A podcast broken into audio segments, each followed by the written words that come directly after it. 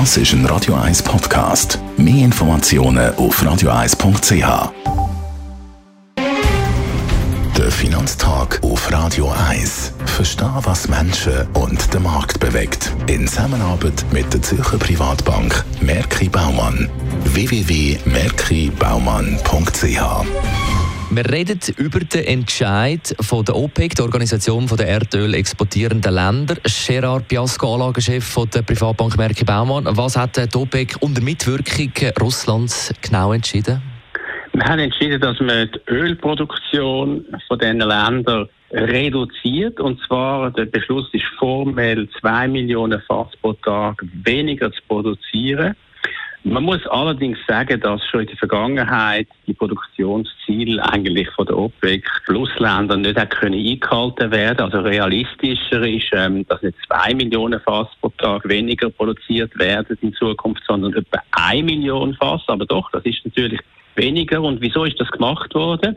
Wir haben ja in der letzten Zeit gesehen, dass die Ölpreise abgegangen sind. Sie haben sich reduziert weil man natürlich davon ausgeht, dass Wirtschaftswachstum aus dem Grund Nachfrage von der Welt nach Öl wird zurückgehen. Und es ist natürlich klar für die OPEC-Länder, dass man dann probiert, die ein bisschen zu stabilisieren, die sich abschwächenden Ölpreise. Und aus dem Grund äh, hat man eigentlich jetzt die Produktionskürzung beschlossen. Was ist der politische Hintergrund von dieser Produktionssenkung? Man darf nicht vergessen, es ist eben eine russische Beteiligung daran. Der ähm, stellvertretende Premierminister Novak war ja dabei. Gewesen.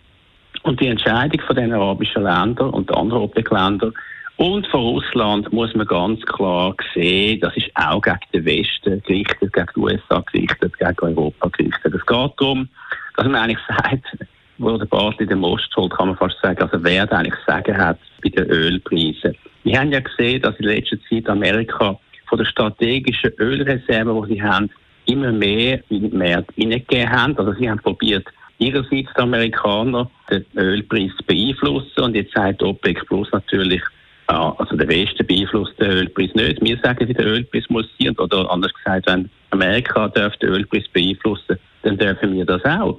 Und es ist natürlich auch ganz klar, dass man da eine gewisse Allianz sieht zwischen wichtigen arabischen Ländern und Russland, weil es ist natürlich auch gerichtet von Russland her gegen die Sanktionen von der EU aufs russische Öl. Russland hat das Interesse am höheren Ölpreis, die arabischen Länder haben das Interesse am höheren Ölpreis. Und das ist so der politische Hintergrund, den wir nicht ganz vergessen Also gegen den Westen gerichtet, sagst du, was heisst das für die Reaktion der USA? Was sagen die?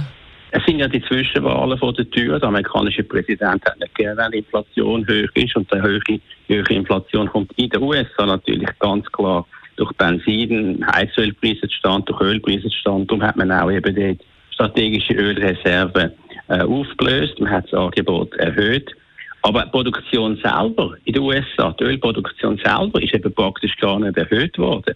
Entsprechend ist der amerikanische Präsident enttäuscht, weil er hat ja Lobby gemacht mit seinem Besuch in Saudi-Arabien, dass die arabischen Länder eben das Angebot eher erhöhen, nicht reduzieren an Öl damit die Benzin- und Ölpreise in Amerika eben mehr runtergehen. Und das ist natürlich für Zwischenwahlen wichtig. Natürlich ist er jetzt sehr enttäuscht, aber man muss schon sagen, Amerika könnte selber eben auch ein bisschen mehr Öl produzieren. Und was man dort sieht, es geht natürlich auch darum, wer hat Marktanteil im Ölmarkt. Und jetzt ganz sicher in der nächsten Zeit, vor allem wenn der Winter kalt ist, sind die Aufwärtsrisiken beim Ölpreis höher als die Abwärtsrisiken. Ein Teil davon ist schon in die Preise eingeflossen, aber es besteht immer noch ein Risiko. Also die Inflation kann man noch nicht wirklich sagen, eine Entwarnung ist da. Besten Dank, Gerard Piasco, Anlagechef der Privatbank Merki Baumann. Der Finanztag gibt es auch als Podcast auf radioeis.ch. Präsentiert von der Zürcher Privatbank Merki Baumann. www.merkibaumann.ch